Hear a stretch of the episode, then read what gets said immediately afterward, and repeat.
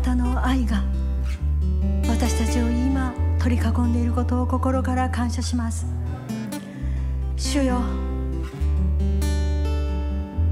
あなたの愛が私たちを変えました。あなたの愛が私たちを生かしてくださっています。あなたの愛が私たちを導いてくださりあなたの愛が私たちをすべての必要を備えてくださることを心から感謝します。イエス様今私たちはエクレシアとして心を一つにしてあなたを愛しますと賛美しました。そしてあなたが今私たち一人一人に息子よ娘よ私は変わらない愛を持って何があってもあなたを愛し続けると語っていてくださっていることを感謝します。何があっても私はあなたを愛し続ける。ですからあなたも何を見ても何を聞いても何がなくても何があってもあなたは私を愛しますかと主が今聞いておられます。もう一度手を挙げて心からの感謝と愛を捧げていきましょう。主よ私はあなたを愛します。私はあなたのその愛の深さ広さ大きさ高さをまだあなたが願うほどに経験していません。だからもっとあなたに乾きます。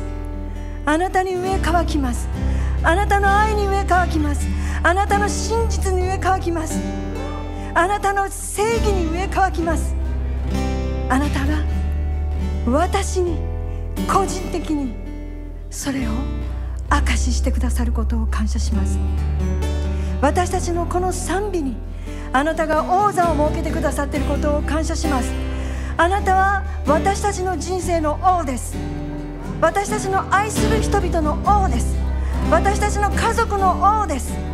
この国の王です。イスラエルの王です。すべての国々の王です。今もあなたが王としてエクレシアを通して統治してくださることを感謝します。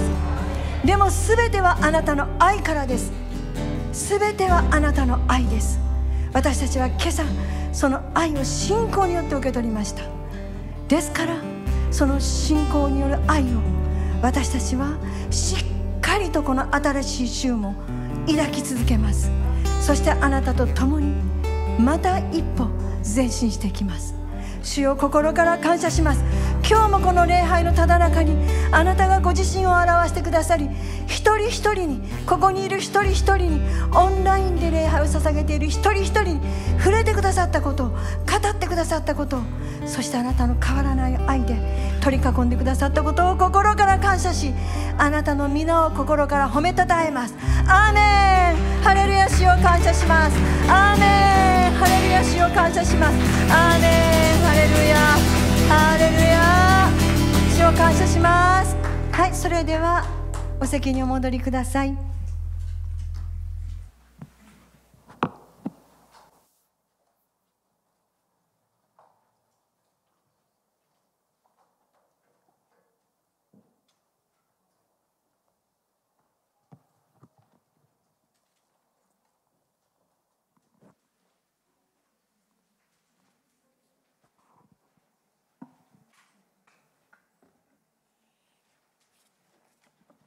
い、皆さんおはようございます。おはようございます。この1週間、皆さんもそうだったと思います。ニュースを聞くたびに心動かされました。でも、主のご計画は私たちの思いをはるかに超えるものです。アメイスラエルに対しても、そしてこの国に対しても、そして私たちの愛する人々に対しても愛する家族に対しても私たち一人一人に対しても主のご計画は私たちの思いをはるかに超えるものであることを今朝も私たちは感謝して期待したいと思います。アメンアメンはい、えー、それではメッセージに入っていきたいと思います。今朝はですね、すごくシンプルな質問からメッセージを始めたいと思っています。ねえーと、皆さんの中で、えー、信仰生活の長さそれぞれだと思います。けれども皆さんはイエス・キリストこのお方を信じるまたは信じたいと思ってここに集まっておられますですよねアメンアメンそれでは皆さんにとって地域教会とはどのようなものでしょうか？もしノンクリスチャンのね知り合いに教会行ってるらしいね。教会ってあなたの人生にとってどういうものなの？って聞かれたら皆さんはどのように答えるでしょうか？もちろん私たちは教会が建物でないことを知っています。アメそして私たちは皆自分の意思選択でこの地域教会につながることを選びました。また選ぼうとしています。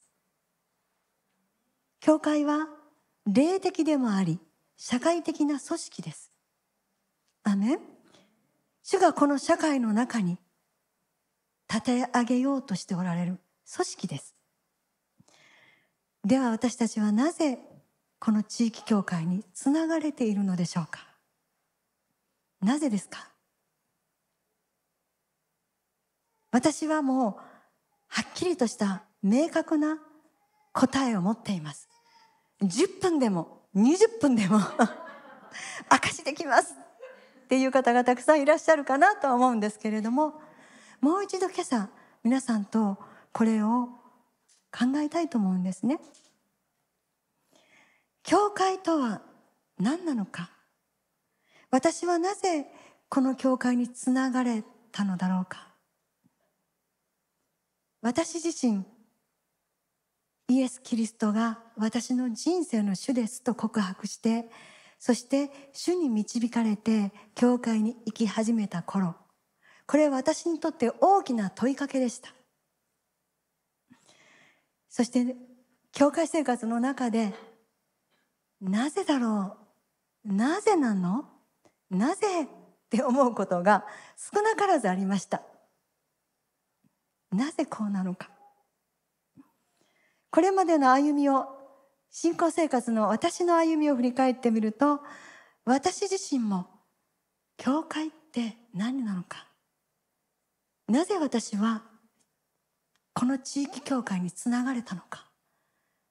それを自分ではっきりと分かりたくて聖書を読みそして教会について解き明かしてある信仰書を読み、そして牧師先生たちのメッセージを熱心に聞きながら、聖書的に正しく、そして揺るがない教会観を、階段を一歩一歩登るように自分の中に築き上げてきたと思います。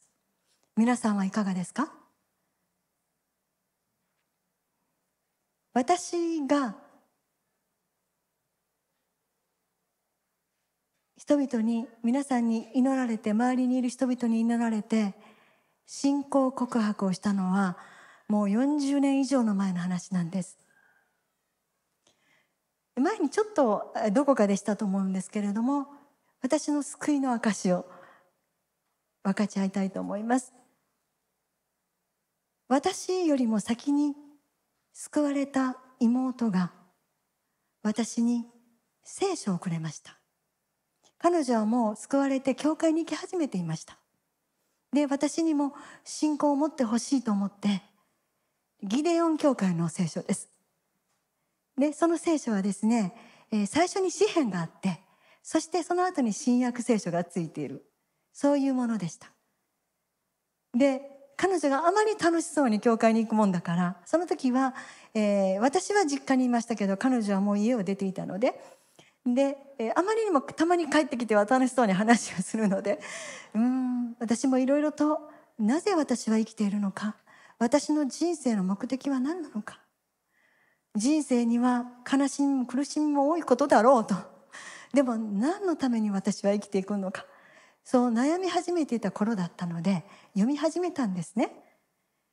ね私が、えー、ダビデの詩本詩篇が好きなことを皆さんご存知だと思うんですけれどもまず詩篇から読み始めてそしてダビデと神様との人格的な交わり関係に私はすごく惹かれたんです目に見えない神様とこのようなリアルな関係を持てるならば私のこの私の人生の目的って何なのか何のためにこの人生のいろいろな問題を乗り越えていかなければならないのかきっと答えがあると思って熱心に読み始めたんですね。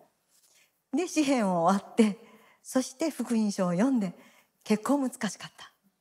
で4つの福音書を読んで、ね、そして、えー、使徒の働きを読んでそしてローマ人への手紙を読んでそして10章9節10節読んだ時に信仰は心に信じて口で告白して救われるものだと書かれていたんです。アメンその時私はなんだすごい簡単と思ったんですね。私も信じてる。じゃあ口で告白したらそれでいいんだと思ってそれでですねもう今でもはっきりとも覚えています。皆さんも主イエス・キリストを心に迎えたその瞬間覚えてますよね。私もね私も自分の部屋で夜中に家族が寝静まった静かなところでわからないながらに祈ったんです。そうすれば精霊様の臨在を感じたんですね。一生忘れられない今でも鮮やかに覚えている瞬間です。そして私はクリスチャンになったと思って妹が言っている福音派の教会に行きました。そして驚いたんです。いろいろと。まず驚いたこと。使徒の働きを読んでいたのでえ？なぜ教会に使徒と呼ばれる人がいないんだろう預言者と言われる人がいないんだろう牧師先生だけですか？と思ったんですね。それまず驚きました。ね、今振り返ってみたら可愛らしい驚きですけど、本当に驚いたんです。そして、もう使徒の働きを読んでいてワクワクしていたので、ん？何かこの目の前の現実と何か違う？と思ったんですね。なぜなのかな？なぜなんだろう？いろいろと自分なりに考えました。当時はなぜなのかわからなかったので、自分なりに考えて自分なりに答えを見つけようとしていたと思います。1980年代の日本の教会です。福音派の教会です。そこから私の教会観を築き上げる首都の歩みがスタートしたんですね。そしてですね、福音派の教会に導かれたこと私は今でもそうは言っても感謝しているんです。私の祈りの母だったその教会の開拓者である日系アメリカ人の宣教師の先生女性です。彼女は女性でありながら関西に10以上の教会を開拓しました。弟子を育てて。で彼女がですね私と妹にいつも言いました「さっちゃん？さっちゃんって私のことです。さっちゃん？ No Bible, no breakfast だからね。 No Bible, no breakfast。御言葉食べないと朝ごはんはダメだよという意味ですよね。これ決して宗教的なことではなくて、彼女は私にまず、御言葉がどれほど大切であるのか。何よりもまず御言葉を大事にしなさい。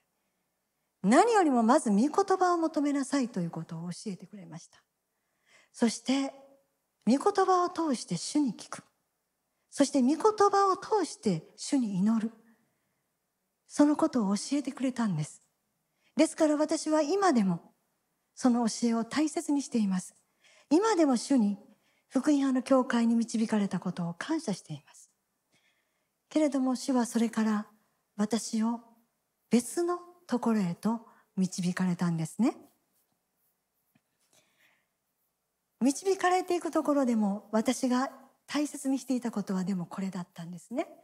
パウロが使徒の17章に書いていますけれども第二次伝道旅行でベレアの人たちに会います。で彼はこのように記録しているんです。彼らは非常に熱心に御言葉を聞き果たしてその通りかどうか聖書を調べた。アメン非常に熱心に御言葉を聞き、非常に熱心に御言葉を開き、そして聖霊様から聞き、そして本当にそれが聖書的であるかどうかを自分で調べたと。日本の教会は90年代になっていろいろ変革されてきました。海外からたくさんのミニスターが来て、そして聖霊様の素晴らしい流れを持ち運んでくれたんです。アメン私が初めて個人予言を受けたのは1997年です。びっくりしました。でも、すでにそのような道筋はできていたんですね。でもそのような流れに対して、やはり批判的に語る方々はいらっしゃいました。今でもそうです。新しい神様の流れが入ってきた時にその現象だけを見て一時的なものだけを見て批判するそれは主が喜ばれることではないと私は若いけれどもはっきりと教えられていましたですから何を見ても何を聞いてもいろいろなカンファレンスに行きました。この目で見ました。それを見て批判する方々もいました。でも私は聖霊様に聞きながら、これはあなたの働きですか？これは聖書的ですか？と聞きながら、道を歩んできました。その流れの中で、私は主に導かれて福音派の教会を出ました。そして、聖霊派の教会を通して、このチャーチオプレイズに導かれてきたんです。なぜならばここに人がいたからです。長年の私の疑問が一つ解けたんですね。日本の教会にも人がいる。預言者がいる。教師や伝道者や牧師だけではない。これは私にとって大きな喜びでした。主はこの日本の国も同じように愛し同じように導かれている。これは私にとって大きな感謝でした。アーメン。そしてもう一つ私が教会に行って疑問に思ったこと。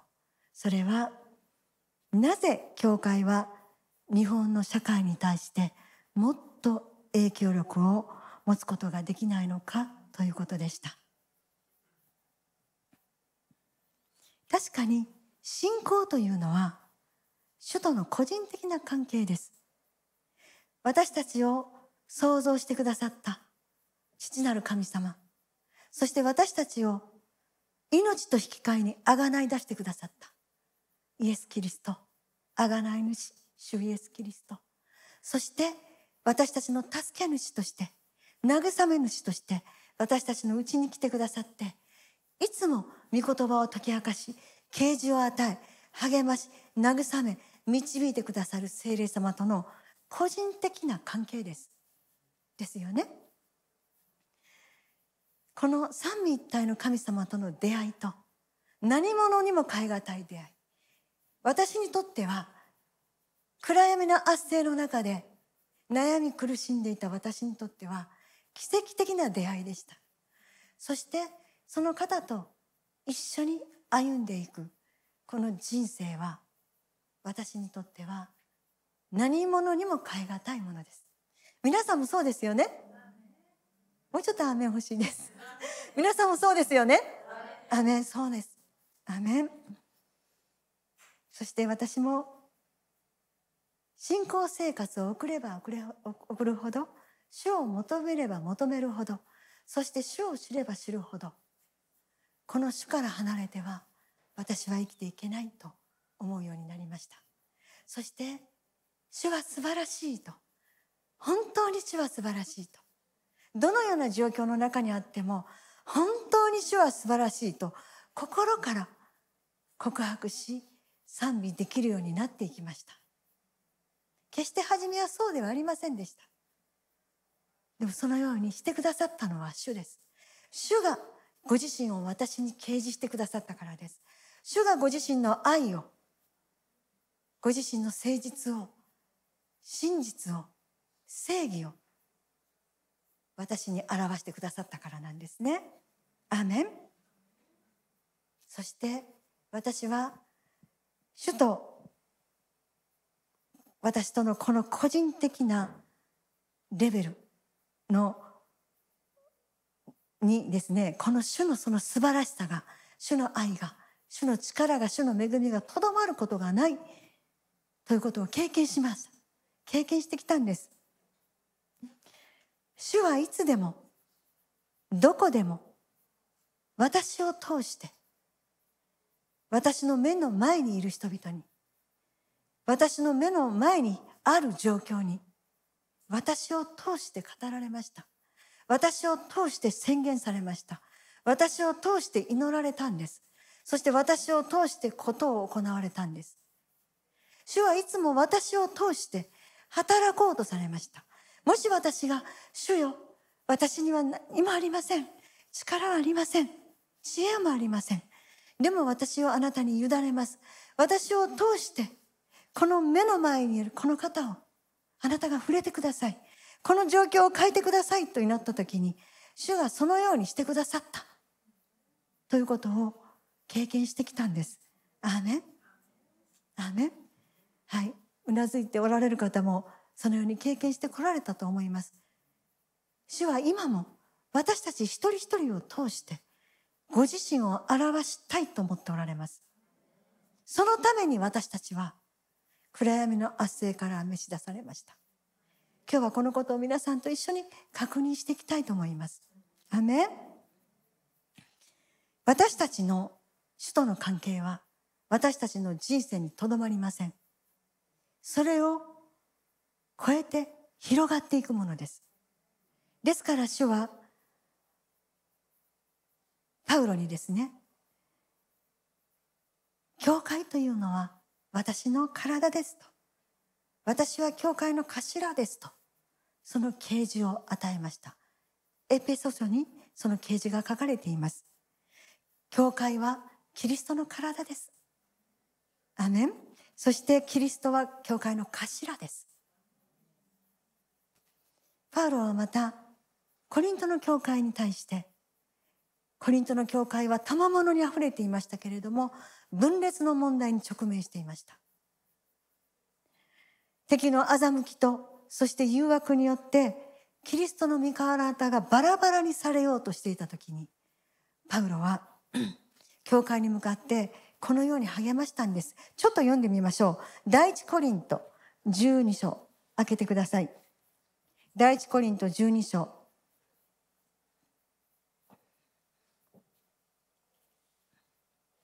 18節ですね。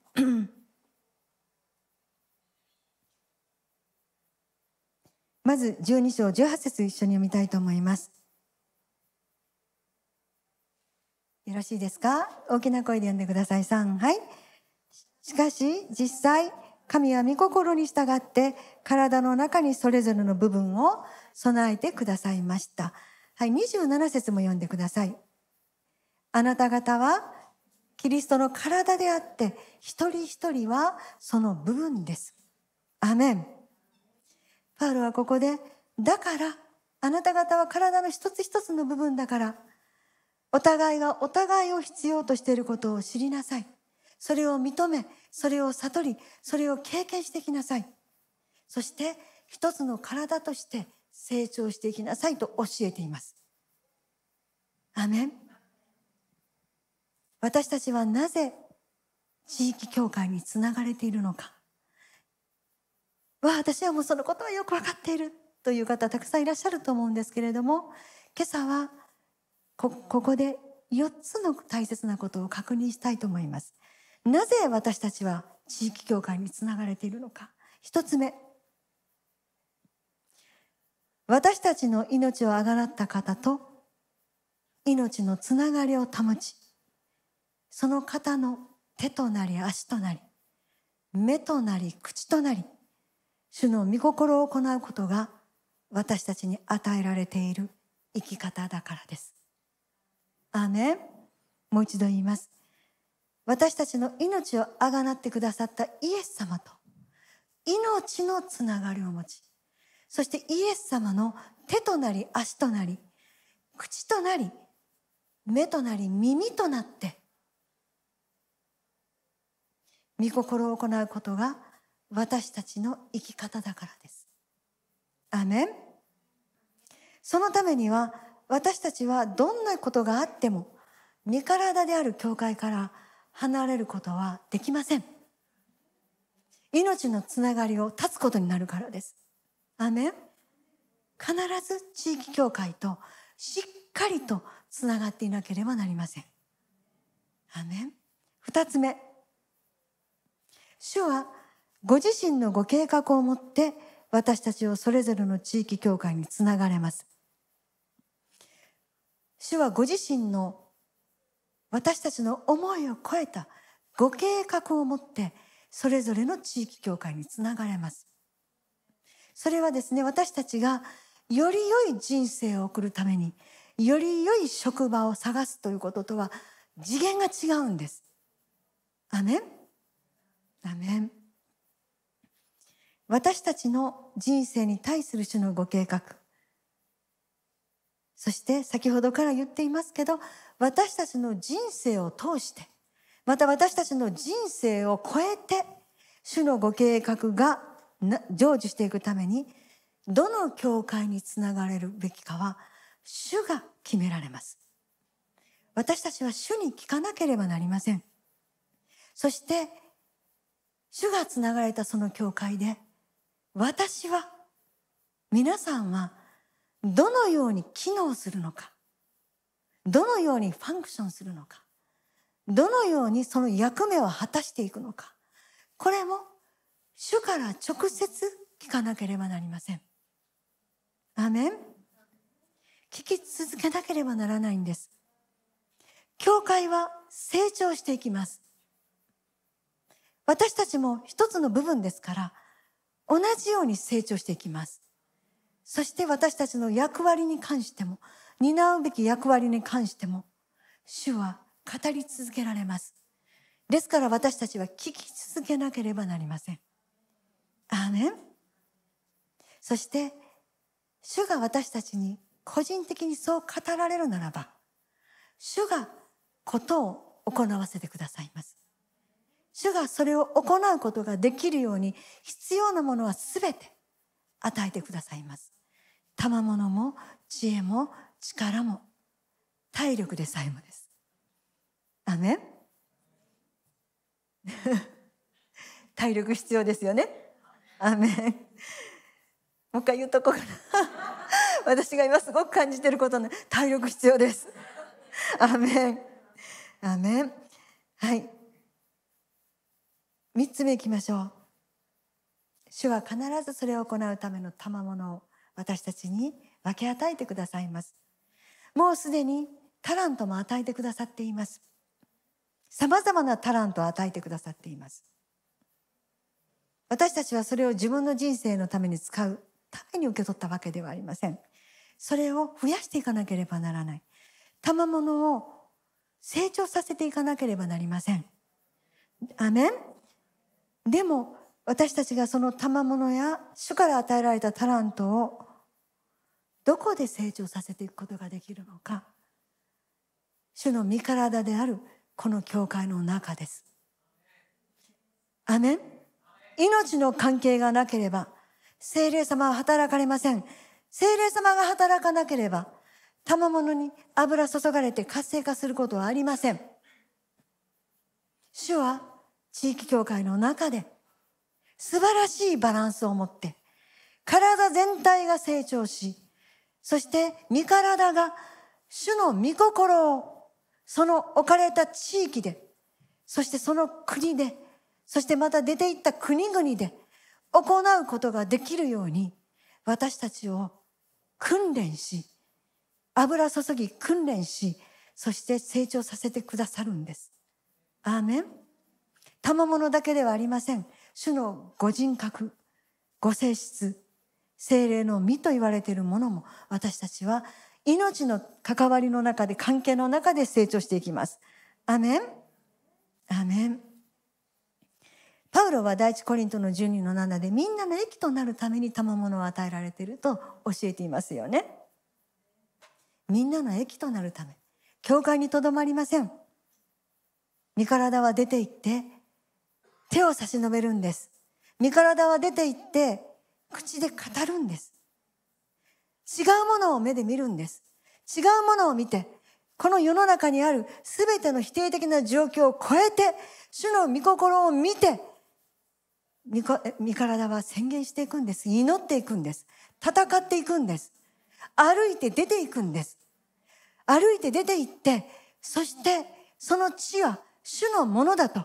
私が踏むところをことごとく、主のものになると宣言していくんです。アーメン私たちを通して主が働かれます。そして主は必ずそこにあるすべてのものを解放されます。癒されます。そうですよね。アメンそして主がすでに十字架の贖いによって勝ち取ってくださったものを目に見える形で私たちを通して表してくださるんです。アメこれが主の身体の働きです。四つ目。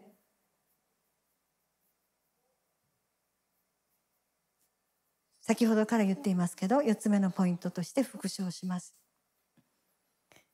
身体のなくてはならない部分である。私たちがそのように成長し立て上げられていくとき、身体全体が立て上げられていき、成長し、十分に主の御心を行うことができるようになっていきます。これとても大切です。はい。隣の人に、あなたはなくてはならない身体の部分ですと言ってみてください。アーメン。先ほども言いましたけど、私たちはお互いを必要としています。私たちが与えられている賜物とそしてタラントは違うんです。それは何かお互いに張り合うものでもなく、お互いを尊重し、そして全ては主の栄光のために、身体が成長し、主の栄光が表されていくために、励まし合い立て上げていくものですよね。アメン。はい、4つのポイントを言いました。皆さんこれに対して同意してくださいますか？アメン。とても大切です。そして後半。この2ヶ月間、主はいろいろな形で何度か私にこう言われました。私は私の方法で私のエクレシアを立て上げると。私は私の方法で私のエクレシアを立て上げると。主は語られました。エクレシアという言葉私もよく使います。皆さんもよく使われる方いらっしゃると思います。このエクレシアという言葉はですね新約聖書で114回出てきます。そのうち110回は教会と訳されています。あとの4回は使徒の働きで議会集会集まりと訳されている言葉です。このエクレシアという言葉を最初に使ったのはイエス様です。イエス様は当時の民衆がイエス様のメッセージを聞く民衆がそして何よりも弟子たちがイエス様が立て上げようとしているものがどのようなものであるかをはっきりと理解することができるようにこのエクレシアという言葉を選ばれました。はい、じゃあその箇所開けてみましょう。マタイの16章18節19節を一緒に読みたいと思います。マタイの16章18節19節です。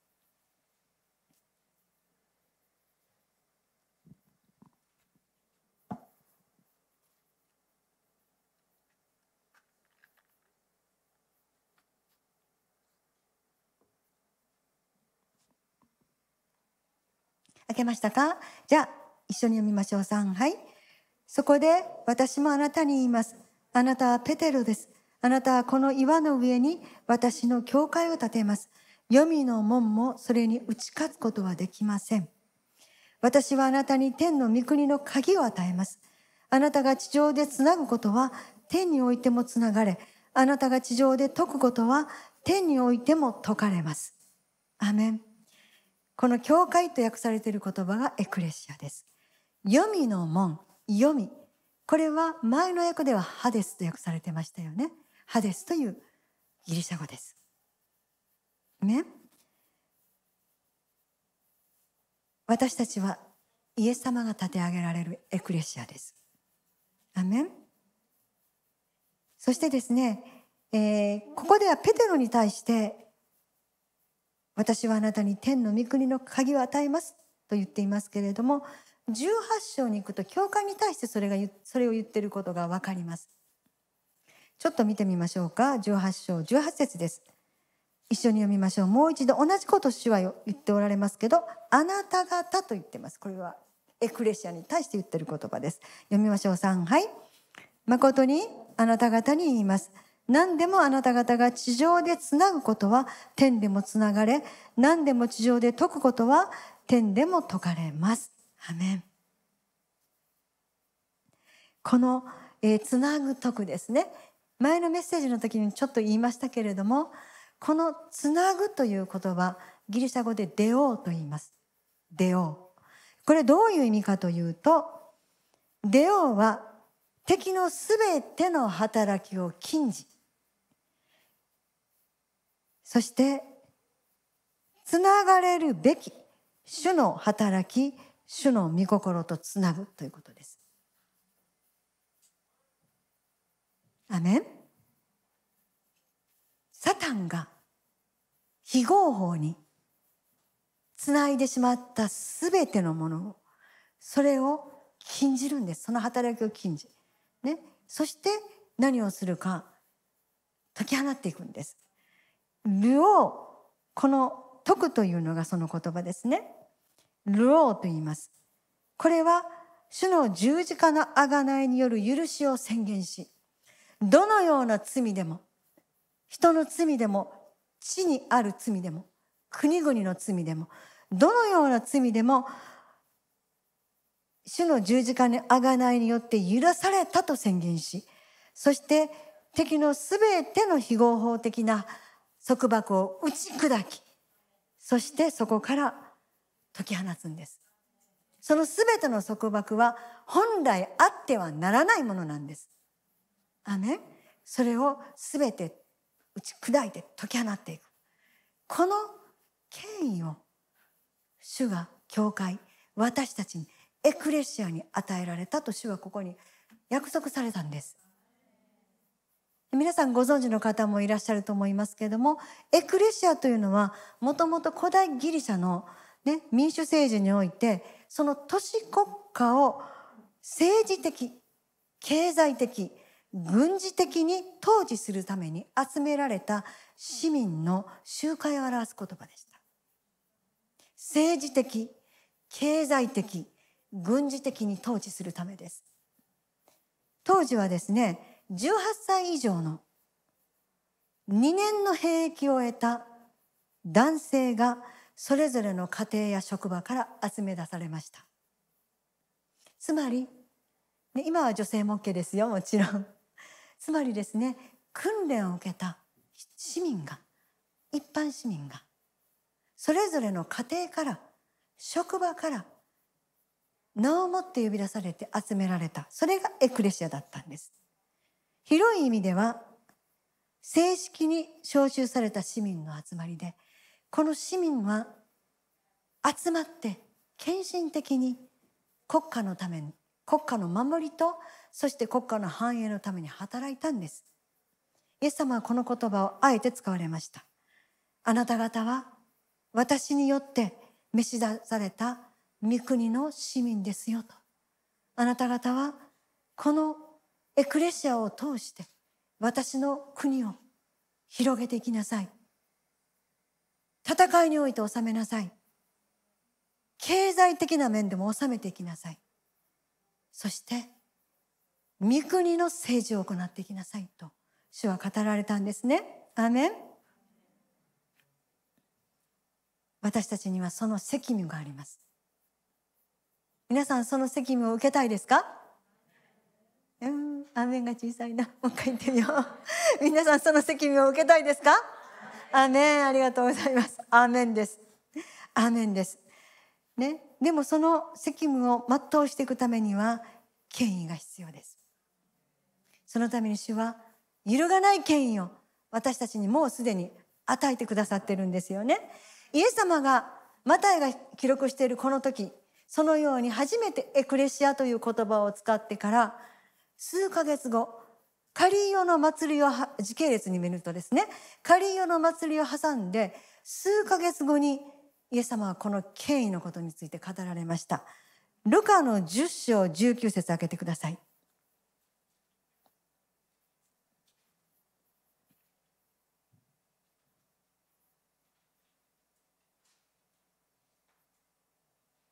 ルカの10章19節です。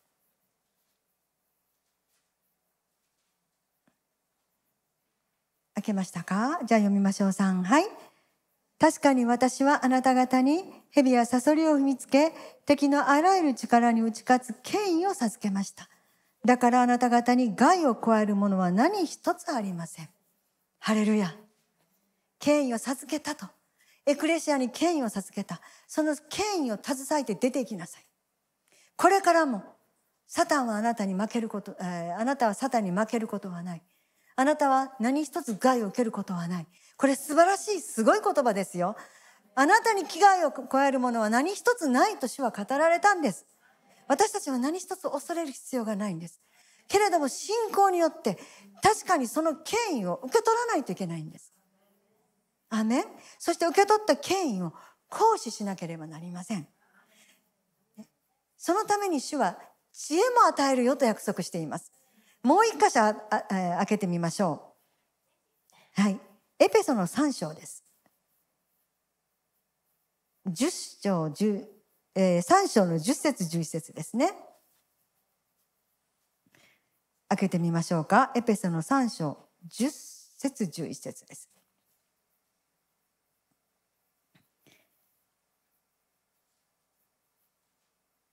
はい、読みましょう。3、はい。これは、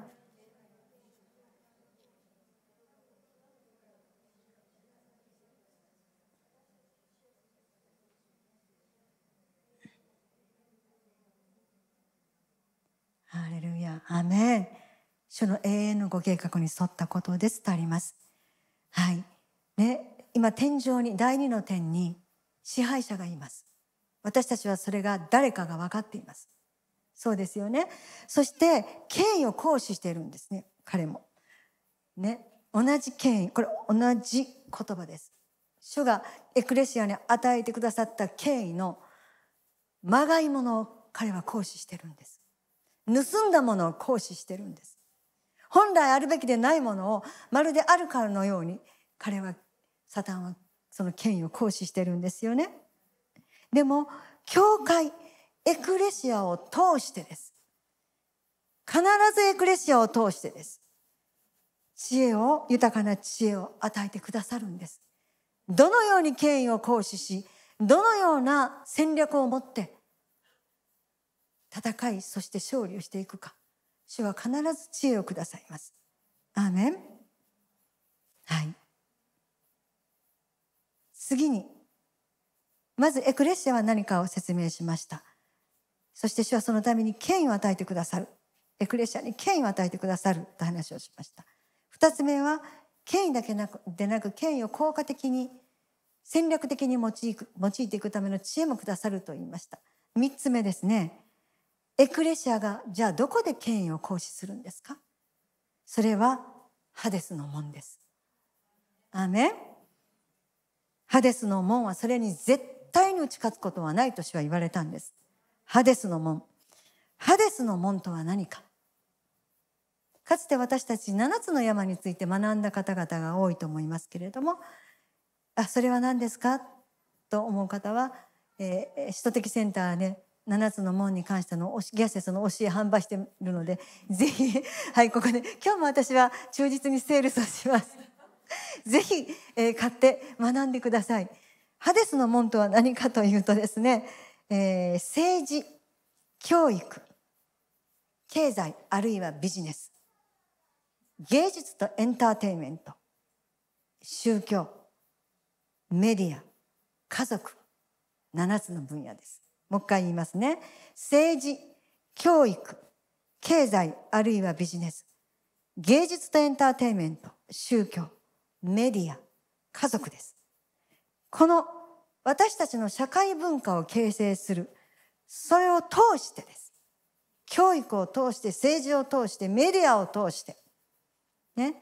えー、私たちの社会の特定の地域でサタンの支配や影響を強化させている。そのところなんです。サタンが堂々と働いている領域。これがハデスの門です。アメン。エクレシアは主イエス・キリストが立て上げられる。御国の統治機関です。これは合法的なものです。けれどもこのサタンのハデスの門にあるサタンの支配。これは先ほどから言っているように非合法的なんです。私たちはそれを知っていれば恐れる必要は何一つないんです。アーメン。彼はサタンは力ずくで力ずくでしかも人々を欺き偽りまた恐れをもたらしてそれを同意する人々を使ってその領域に支配してるんですよね。ねそして私たちはその領域私たち一人一人この領域に入っていってそしてエクレシアとして主の権威を使って祈り宣言する責務があります。ある人は家族でしょう。ある人は政治でしょう。ある人はビジネスの世界です。メディアの世界の人もいると思います。芸術とエンターテインメントの世界もあると思います。どこかに入っていって、そして権威を行使していく。今、私たちが立ち上がる時がいよいよ来ました。アメン。いよいよです私たちは霊的な世界でもその領域ハデスの門入っていきそして霊的な世界でも現実に見えるさまざまな目を覆いたくなるようなそのようなことに対しても悲しくなるようなそのようなことに対しても私たちは主が十字架で勝ち取ってくださったものが何であるのかをはっきりと宣言し語り祈りそして敵の働きを縛っていかなければなりません。アメンこれが三つ目です。エクレアシエクレアシアこそエクレシアだけができる働きです。でそれに召されて選ばれているこれはよく考えてみてください。すごいことです。すごいことです。主は私を選んでくださいました。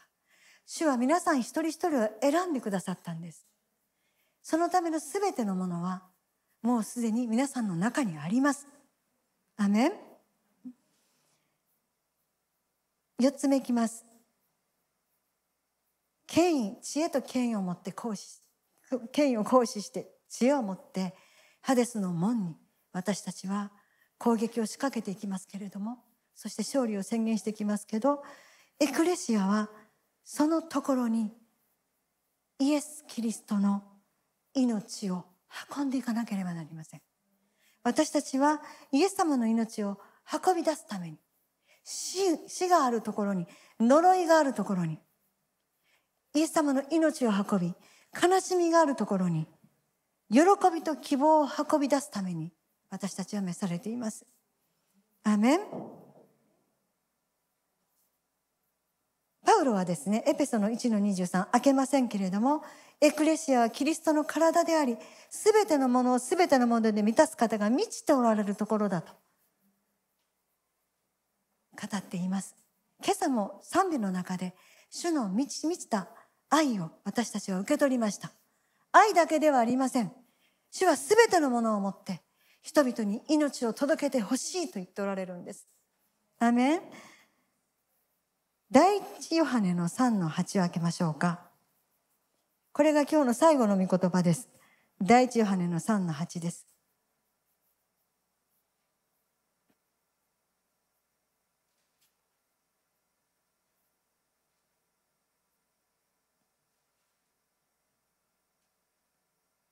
第一ヨハネ3章8節開けましたか？読みましょう。3はい。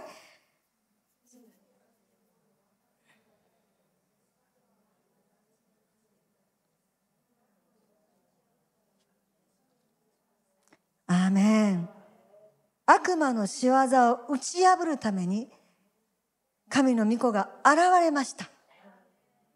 この打ち破るという言葉はさっきのルオーです。アーメン私たちが権威を持ってすることはこのことなんです。そのためにイエス様はかつて現れてくださいました。そして今も現れてくださいます。今もです。再び来られるその時までエクレシアを通してつまり私たち一人一人を通してイエス様現れてくださるんです。イエス様は現れたいと今朝言っておられます。あなたを通して私は現れたいと。あなたを通して私の愛を表したいと。あなたを通して私の癒しを表したいと。あなたを通して不義に不義のあるところに正義をもたらしたいと。そのために私たちはこのエクレシアで主から与えられたものを成長させていきます。賜物もタラントもそして聖霊様の身もです。成長させていきます。このエクレシアです。ここで訓練を受けてそしてこのエクレシアからそれぞれ生きなさいと言われたところに使わされていくんです。最初に使わされていくところは家族です。そして学校職場それを超えてもし私たちが「主よ私は無に等しいものです。私には何もありません。それを知っています。ですから私はあなたに全て明け渡します。あなたに全て委ねます。あなたで満たしてください。どうぞ私を用いてください。どんなに小さなことでも私は力を尽くしてやります。心を尽くしてやります。やがてあなたと働くということがどういうことなのか私は理解することができるようになるでしょう。たとえ私の働きが私のしていることが何になるのかどんな結果をもたらすのかまだわからない段階でも私はあなたをあなたと共に働きます。あなたが私を通して現れてくださり、あなたが触れてくださるならば、あなたが語ってくださるならば、